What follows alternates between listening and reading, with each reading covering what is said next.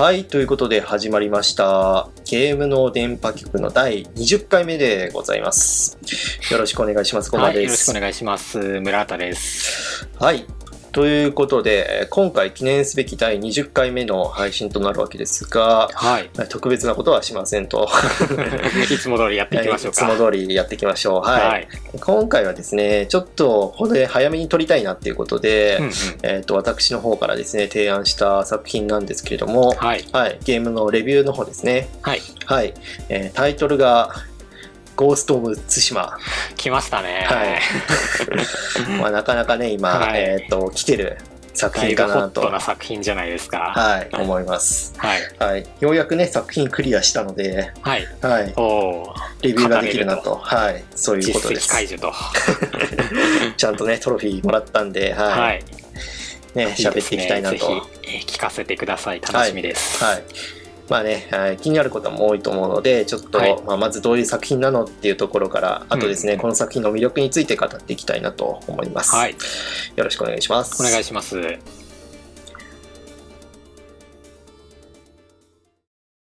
ちょっとですね、ここで一つニュースなんですけれども、はい。はい。えーこのゲームですね、なんと発売開始からわずか3日間でですね、はい。えっ、と、世界で240万本売り上げましたと。ほー。は なかなか。はい。まあ、でかい数字だなっていうのはわかると思うんですけれども、はい。まあ、具体的にどれぐらいなのっていうのはちょっとつかみづらいなってところで、これですね、すねはい実はあの、まあ、ソニーインタラクティブエンターテインメントの、まあ、はい新規 IP、うんまあ、要するにですね、あの、続きものの作品とかあるじゃないですか。ラスラス2とかは、まあ、1があったので、続きものの作品、だから新規 IP ではないんですけれども、はい。はい。まあ、えっ、と、新規 IP、まあ、ゴースト・オブ・ツシマ、ねうん、前作なかったので、まあ、今回新しい作品ということで、はい。まあ、この新規 IP に関しては、うん過去最速の、まあ、初動の売り上げを記録しました。へはい。まあ、数あるね、作品の中でナンバーワンということで、はい、それぐらい期待が高まっていた作品なのではないかなと。はい。で、ストーリーに関して、はい、はいえっ、と、ちょっと先にですね、紹介したいと思います。ーはい。はい。本作なんですけれども、はい。えっ、と、時代はですね、まあ、日本の鎌倉時代。うんうんうん。はい。まあ、時期的にはまあ13世紀後半ってところですかね。はい。はい。でですね、まあ、この時期、日本で何が起きてたか知ってますか村田さん。えー、なん得意ですか？だろう。えー全然得意じゃないんですけど、なんだろう、原稿とかかな。あー、これはもう予習勢ですね。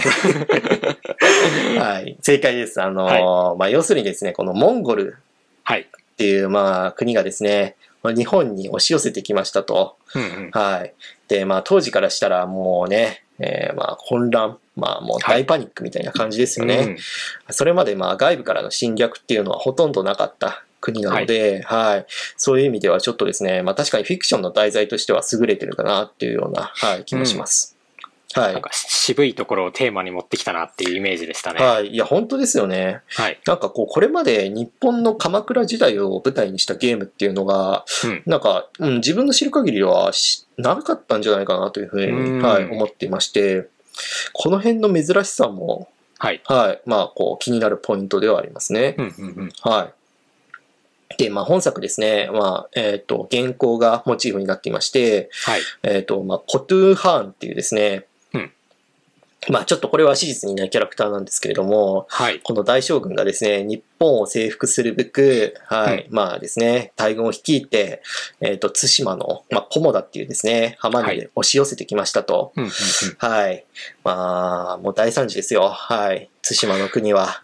大パニックですね。大パニックです。はい。で、えっと、まあ、対馬のですね、国の、うんまあ、武士団っていうのも立ち上がって、はい。でまあ、このモンゴル兵にですね、抵抗するわけなんですけれども、うんうん。まあ、この、対馬の軍がですね、大体もう80機ぐらいしかいないわけですよね。80人ぐらいしかいなくって。はい。はい。リソースが全然足りてないんですよね。はい。はい。悲しいなっていう感じで、まあ、ボロ負けしましたと。はい。はい。で、まあね、大量のこう、まあもうほぼほぼ虐殺みたいなもんですね、これは。うーん。はい厳しい。はい。はい。まあ当時ですね、えーっと、まあ刀とか、うんそういった弓とか、うんまあ、基本的にはね、馬の上に乗って弓の上から、え弓の上からじゃない、馬の上から弓を撃つっていう、はい、そういった戦術が取られてたんですけれども、うんうん。はい。まあ、向こうはですね、ちょっと最新のテクノロジー、はい。鉄ハウとかは知ってますかね？はい。いやー、なんか教科書で散々覚えた気がしますね、その辺は。まあ、なんか、貝のね、はい。えっ、と、爆弾みたいなもんですね。そうですね。はい。はい。そういった武器とか大量に使ってくるは、はい。なんかもう全然勝ち目とかもなくってですね、うん一方的にボコボコにされて、で、えっ、と、負けてしまいましたと。はい。はい。で、まあ、で、史実であれば、まあ、ここで全滅エンドで終了なんですけれども、はい。はい。まあ、本作はですね、実はまあ、この主人公の、うんはい、酒井仁っていうキャラクターがいるんですけれども、うんうんまあ、彼が生き残ってですね、はい。で、その、モンゴルに対して復讐を誓うというような、はい、うんストーリーになっております。はい。で、彼の叔父がですね、はいえっ、と、まあ、この対馬を率いている、えっ、と、まあ、志村家というですね、うんうん。はい、このグループの、まあ、えっ、と、当主なわけですね。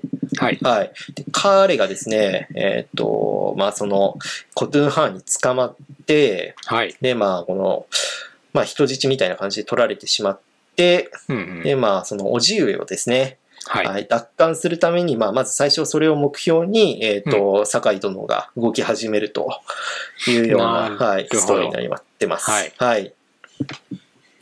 はい。ということで、えっ、と、まずですね、このモンゴル兵、打倒モンゴルとうんうんいうようなところと、あと、この叔父上、はいえっ、と、志村殿の殿の奪還ですね。はい。うんこれが、まあ、本作の、えっ、と、メインの目的となっております。うん。はい。で、えっ、とね、ちょっとですね、ここで少し、えっ、と、世界観みたいなのを共有しておきたいんですけれども、はい。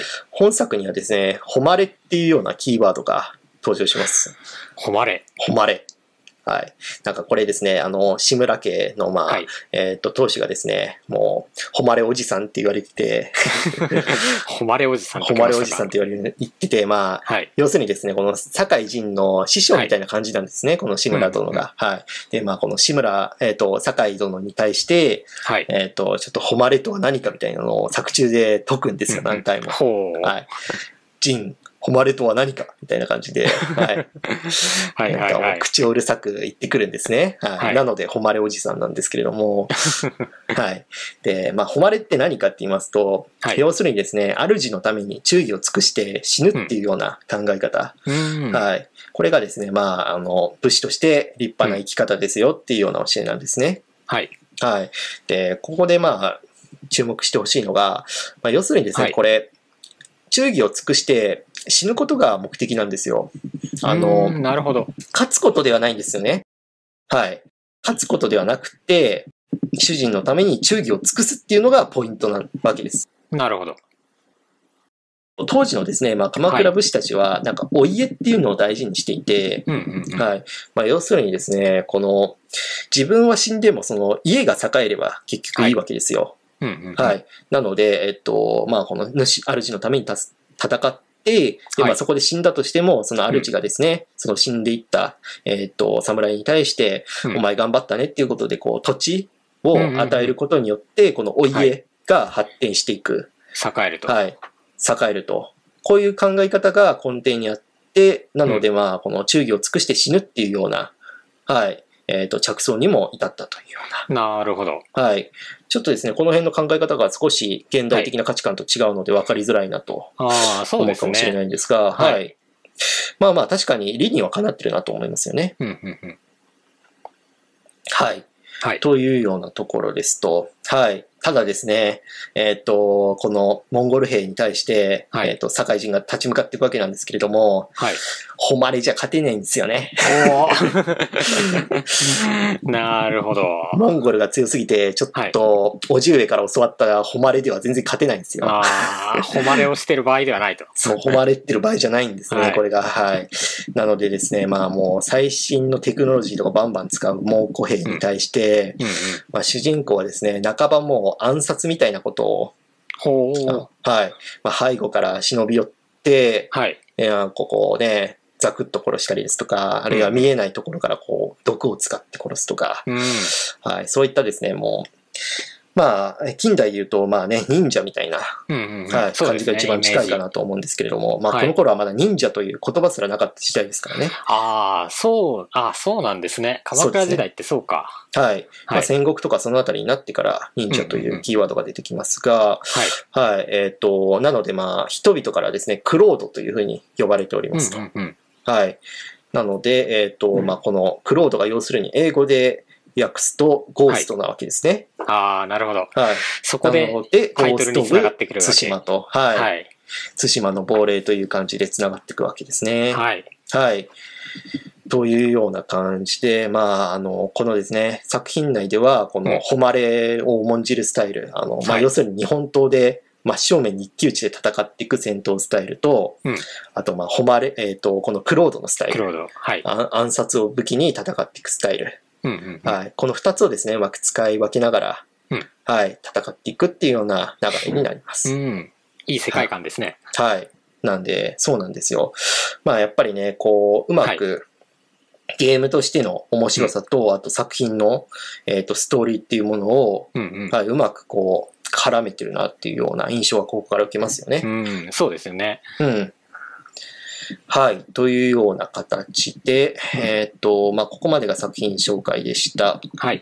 はい。で本作の魅力のポイントをお二つお伝えしたいなと思います。はい。はい。で魅力のポイントその1ということで、えっ、と、まあ、グラフィック。うんこれ、架空の日本を、架空の日本っていうのはまあおかしいですけども、日本をですね、まあ舞台にしたオープンワールドゲームということなので、はい。ここので景観がですね、もう本当に見事に再現してくれてるなというようなところで、本当にもう見てて飽きないし、え綺麗な景色なんですよね。ー、えー、再現度が高いっていうことですかそれは？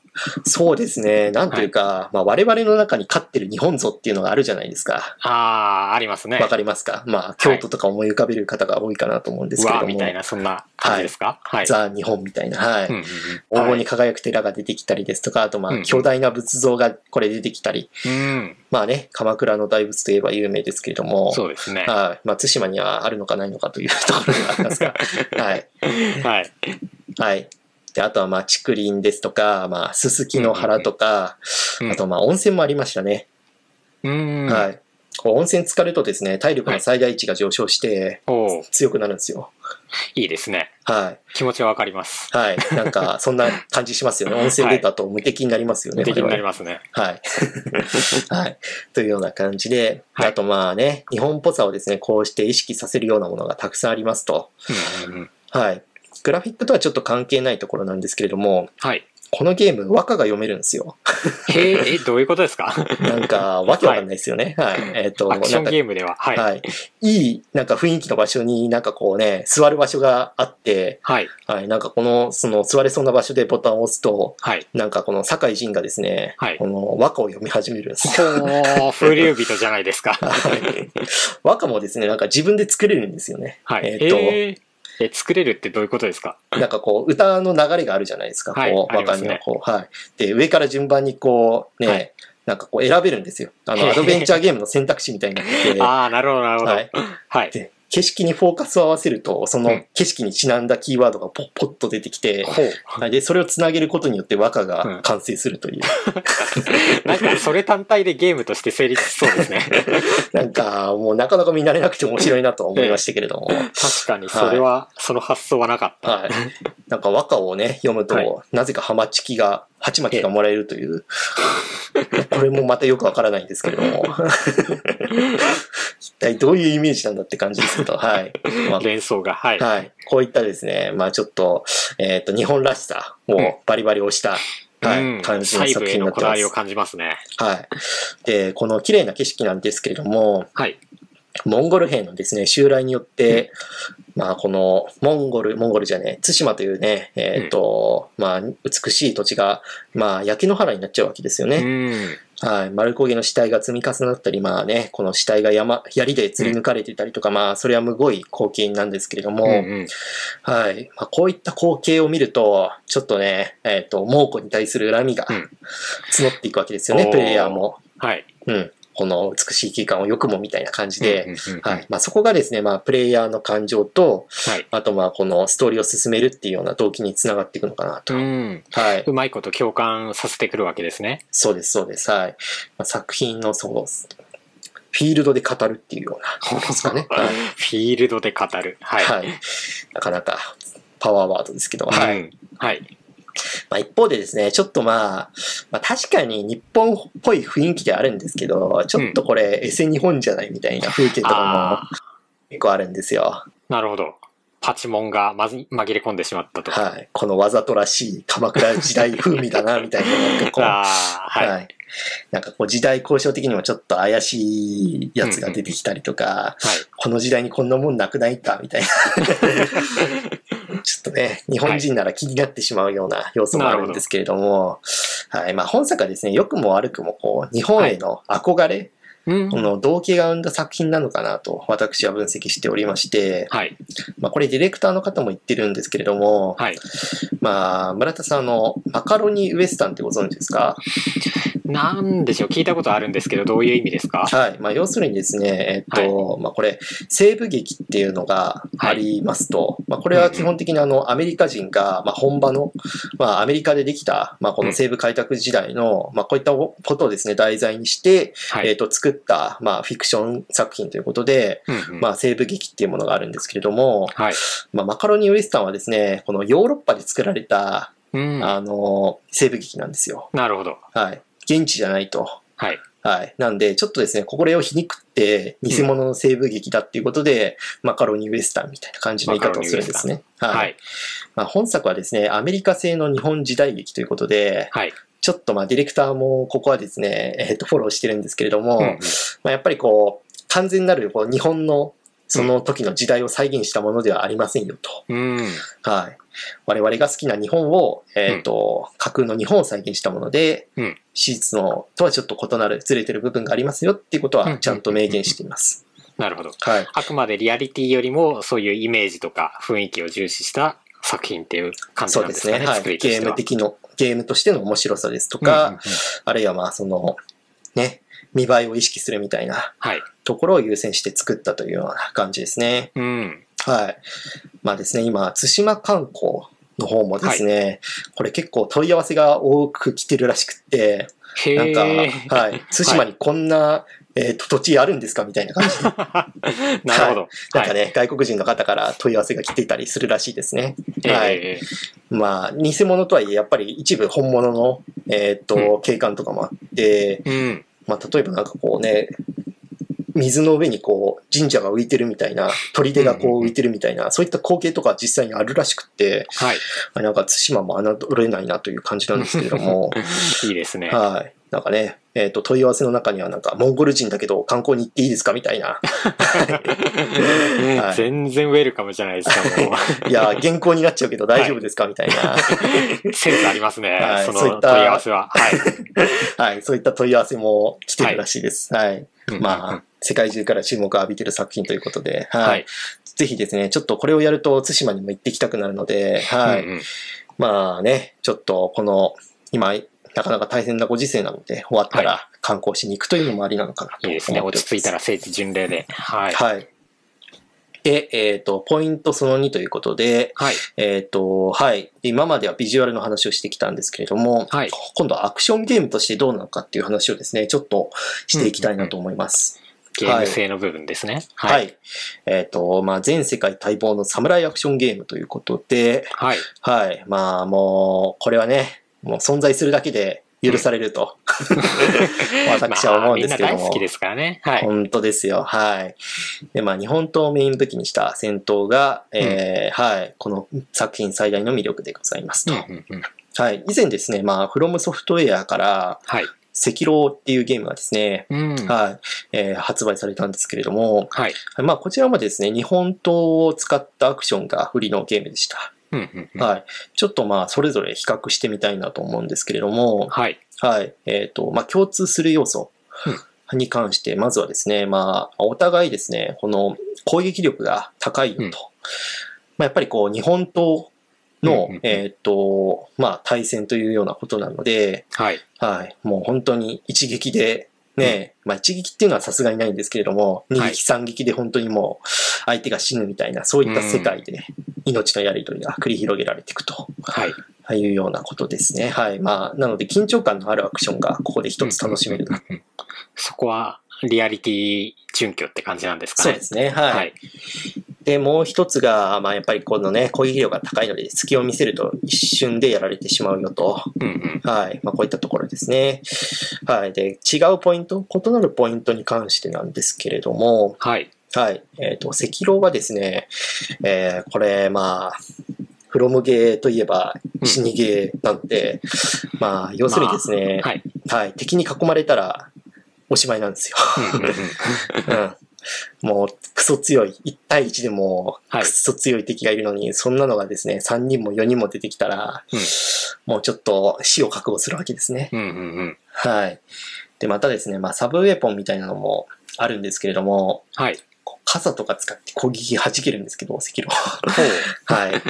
まあ、やっぱりメインはですね、日本刀を使ったバトルなので、はいえっ、と、うんうんまあ、あくまでもサブウェポンというような感じでした。うんはい。一方で、まあ、対馬はじゃあ何が違うのかっていうようなところなんですけれども、はい。対馬はですね、慣れていくと、大量の敵も敵もですね、一人で裁けるようになりますと。ほう。うん。これ非常に面白いですね。なんでしょう、無双的な感じなんですかね？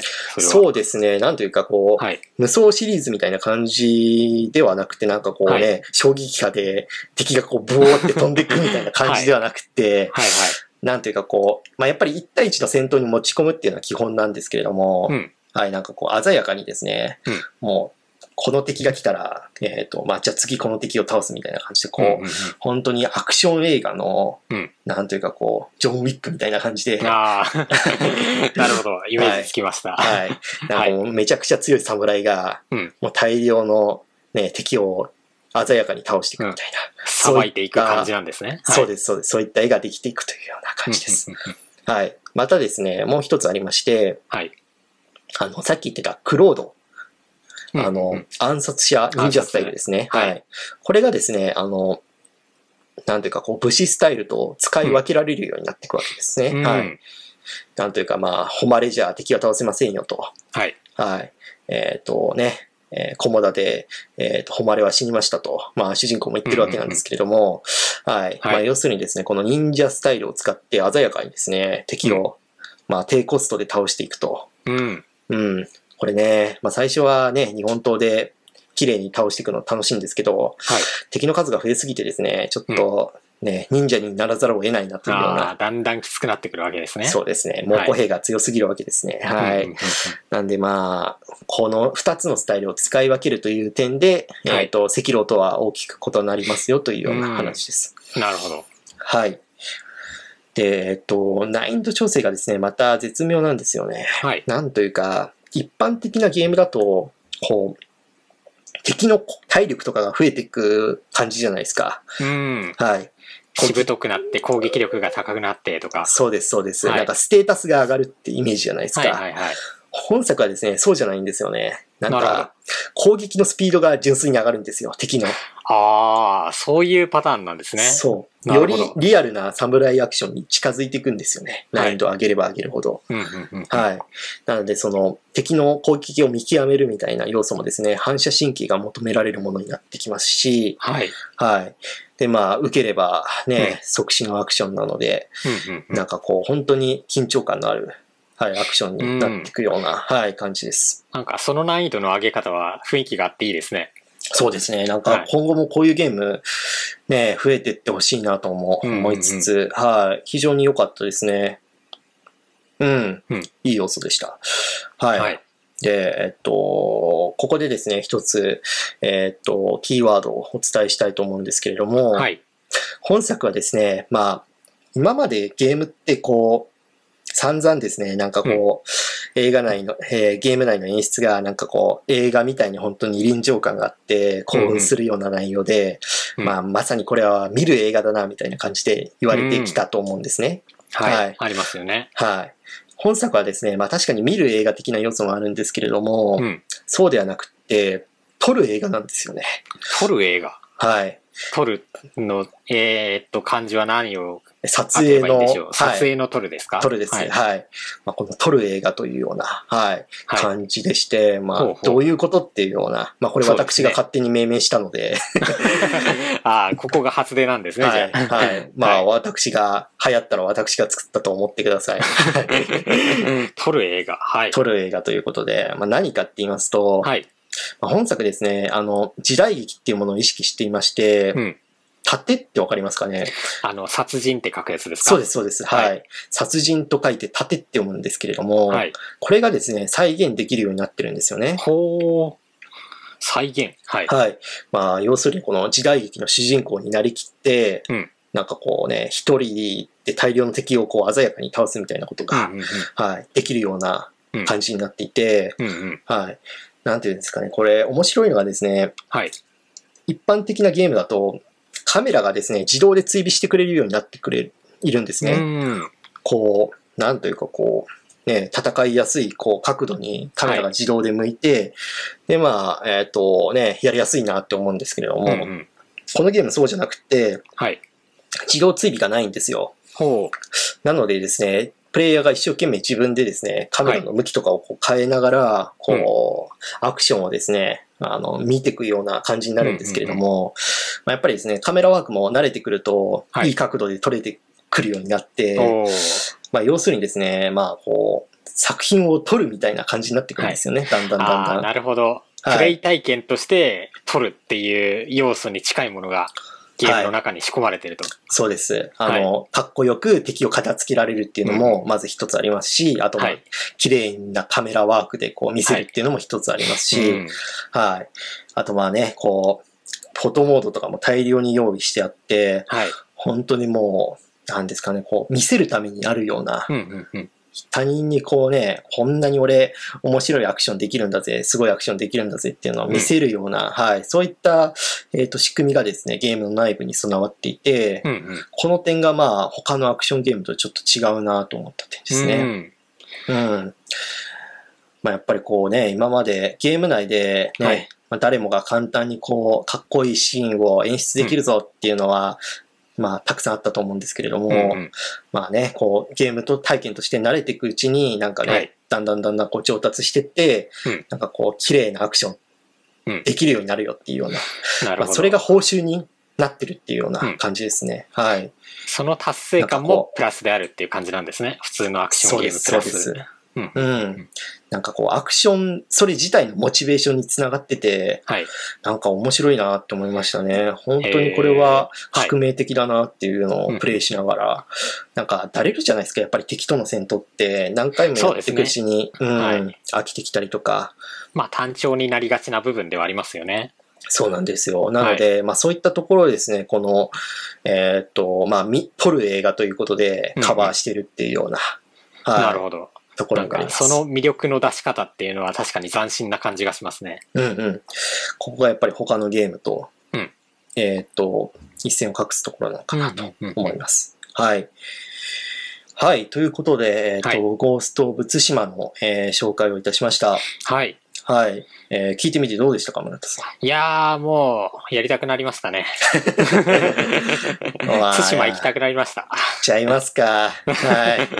次回、対馬から収録しましょうか、じゃあ。そうですね。はい。ちょっと聖地巡礼でお送りしたいと思うんですけれども、はい。まあね、なかなか本当に、えーっと、自分も一周クリアして、えーっと、プレイしましたが、うんうんやっぱりですね、まあ、ちょっと、なかなかまあね、この時代交渉のところとか気になるところも確かにあったんですけれども、うん。まあ、非常に人に勧められるような作品ですし、うん。あと純粋にこういうゲームが海外から生まれたっていうのは、一人の日本人として嬉しいなと思うところもあったりとか、はい。まあ、なかなかですね、まはい。あ時代劇についてはちょっとあまり語れる要素がなくって恐縮なんですけれども、うん、やっぱりこう、ね、うん、このアクションゲームとしての面白さ、はい。あるいはこの対馬を舞台にした作品ということで、うんはい、そういったところを活かしたゲームとなっておりますので、はい。皆さんね、ぜひチェックしてみてください。いいですね。世界観へのこだわりというか愛をすごい感じたので、そこはすごいはいいいゲームだなと。うん、まだプレイしてないんですけど、いいゲームだなと思います。伝わってきますよね。はいはい。はいということで、えっ、と、以上第20回の配信でした。はい。はいお。疲れ様でしたお。疲れ様です。はいで、えーこのラジオ番組なんですけれども、ラットパークというゲームのですね、宣伝のラジオになっております。はい、えっ、と、まあ、このラットパークというゲームのですね、えっ、と、最新情報ですとか、あとイベントの参加情報、こういったものをですね、ツイッターの方に上げていますので、ぜひ皆様チェックしてみてください。はい。また、ラットパークのですね、えっ、と、ゲームのまとめ情報ですとか、あるいは、あの、えー同人ゲームの制作のノウハウ、こういったものはですね、えっ、と、まあ、ピクシブファンボックスとノートにそれぞれ上がっていますので、こちらチェックしてみてください。はい。よろしくお願いします。はい。よろしくお願いします。ということで、えっ、と、まあね、記念すべき20回ということでしたが、うんえー今後もまだまだ続けていきたいと思ってますので、えーぜひ皆様、えーよろしくお願いします。はい。はい。ということで、えー今回もお疲れ様でした。お疲れ様でした。はい。また、はい次回お楽しみに。